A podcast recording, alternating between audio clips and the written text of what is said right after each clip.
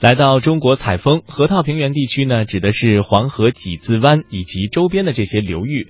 那这里呢，自古以来就是中华民族的非常重要的文化资源和生活资源的这样一个地方。那今天的中国采风，我们继续带您去感受河套文化。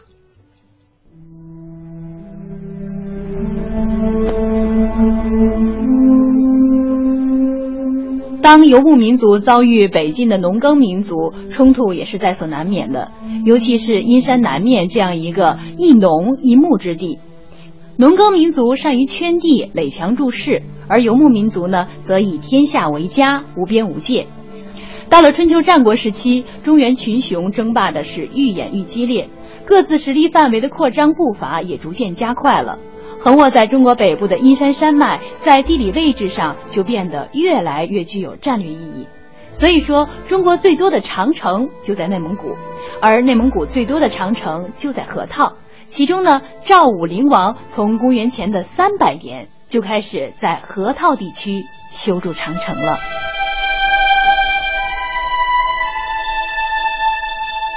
阴山东西横亘，形如屏障。它不仅是一条重要的自然地理分界线，还是一条农牧业经济形态上的自然分界线。守住这些山脉，就意味着进退自如，既可北上大漠，又可南下中原。人们注意到，在内蒙古巴彦淖尔广袤的河套地区与阴山两侧，历朝历代所修建的长城密度是相当惊人的。自赵公元前二百九十九年战国时代赵国的赵武灵王国修筑长城以后，秦帝国长城、汉代长城和后来的明代长城交叠错落在阴山两侧。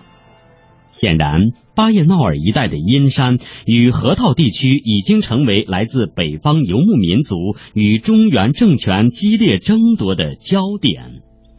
对于赵武灵王的胡服骑射，相信很多人都听说过，但是这里面的历史背景，应该就不是所有人都能够了解到的了。胡服骑射确实是赵国走向强盛的一个转折点，也是不同文化间融合的一个缩影。虽然当时正值百家争鸣，是多种思潮碰撞的时候，但是传统礼教对人们的束缚还是很严重的。所以呢，赵武灵王要骑射，就必须得先胡服。这就触及到衣冠制度的根本问题了。说到胡服骑射呀，咱们还得真是重温一下这个故事。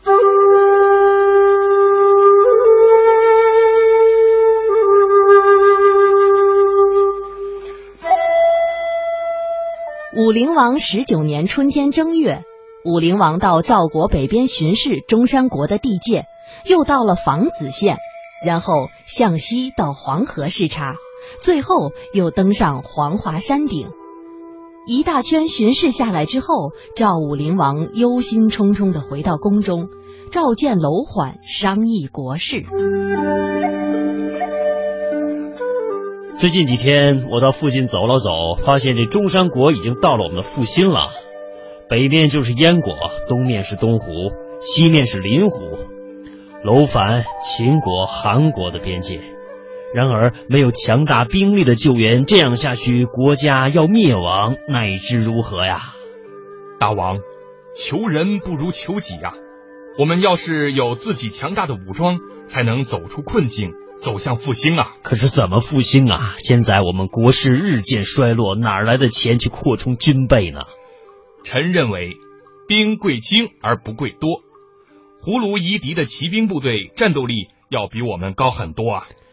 像我们这么宽袍大袖的，怎么能够上马去作战呢？要想来去如风、骑射无碍，那得换上胡服了。这，这恐怕不那么容易呀！大王，我听说取得高出世人的功名，必定要受到背离习俗的牵累。当今之世，能站得住脚的，哪一个不是经过变革而成就辉煌的呢？嗯，好。卿下言之有理。于是赵武灵王首先穿起了胡服，但是推广胡服骑射并不是一件容易的事情。要想得到朝野上下的一致赞同，赵武灵王想请自己的叔父能够支持自己的做法，并且一起穿上胡服做表率。不成想，却遭遇到了一个小小的挫折。武灵王的叔父公子成表示，虽然已听说了大王穿胡服的事，但总觉得汉族是文化先进、礼仪周密的地方。如今大王抛弃了这些，而穿起远方的服装，变更古来的教化，改易古时的正道，远离中国风俗，他实在是难以接受。武王听说此事，并没有生气，他谦和的表示：“叔父这么说，这么做是可以理解的，因为他生病在家。”为了感动叔父接受自己胡服骑射的观点，武王决定亲自登门请求他。叔父染病，小侄特来问候。啊，微臣不敢。大王亲自光临寒舍，想必是因为准备劝说在下更换服装的事情吧？这个恐怕难接受了。叔父。我正想跟叔父解释此事呢。您看，衣服是为了便于穿用的，礼是为了便于行事的。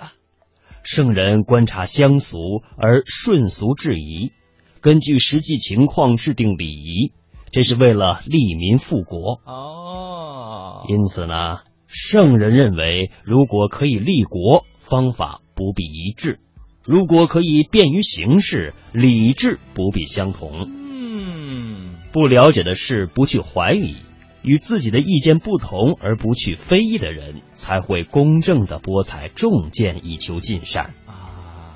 如今叔父所说的是世俗之见，我所说的是为了制止世俗之见啊。以微臣看，那就是我太愚蠢了。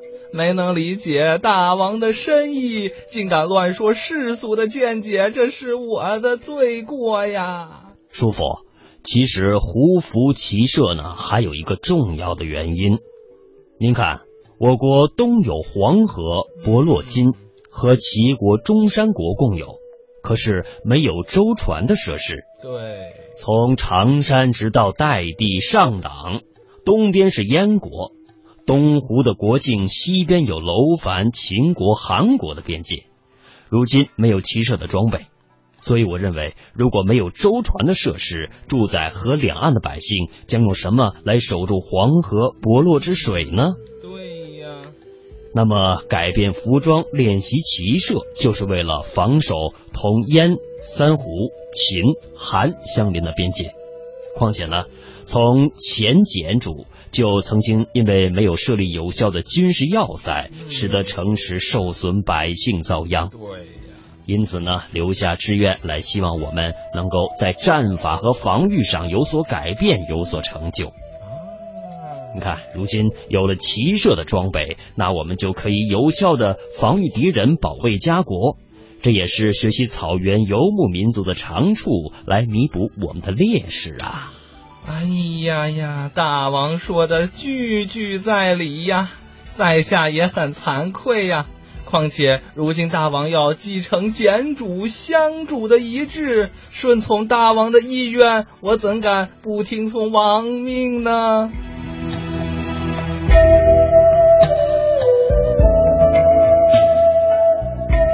就这样，公子成欣然应允了武灵王关于胡服骑射的提议。并从心里佩服这位年轻的君主，而武灵王也按照宫廷的礼仪，正式赐叔父公子成胡服。第二天，公子成就身当楷模，率先穿上胡服上朝。由此，武灵王得到了越来越多人的支持，正式发布改穿胡服的命令。胡服骑射这一历史上著名的成语，从此流传至今。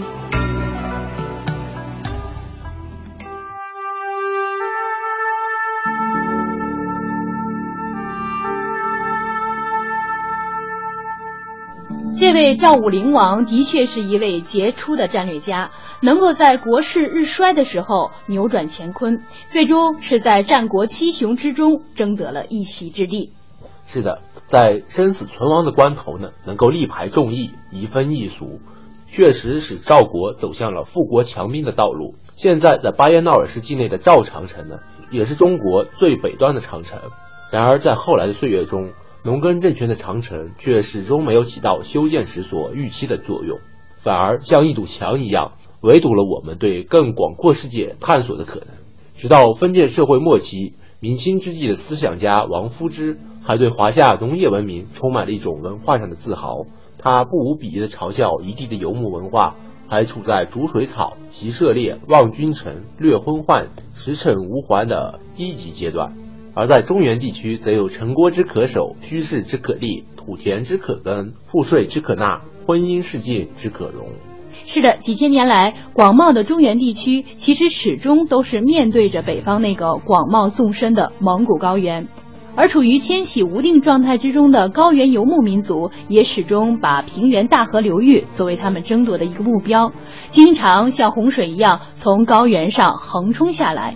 而整个的中国古代史，几乎就是一部游牧人同农耕人争夺生存空间的历史。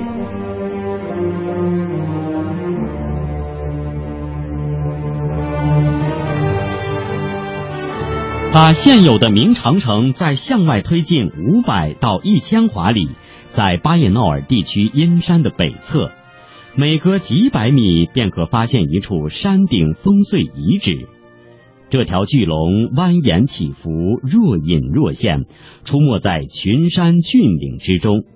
这就是当年秦始皇命蒙恬修筑的长城，也就是传说中的孟姜女哭骂的那个长城。这是人类历史上最浩大的工程。有了城防，对外可以抵挡游牧民族的劫掠，对内则产生一种凝聚力，把城内的人民压向一个权力核心。因此，谁修了长城，谁好像就拥有了长城以内的土地、山河与人民，长城也就成了他家的院墙。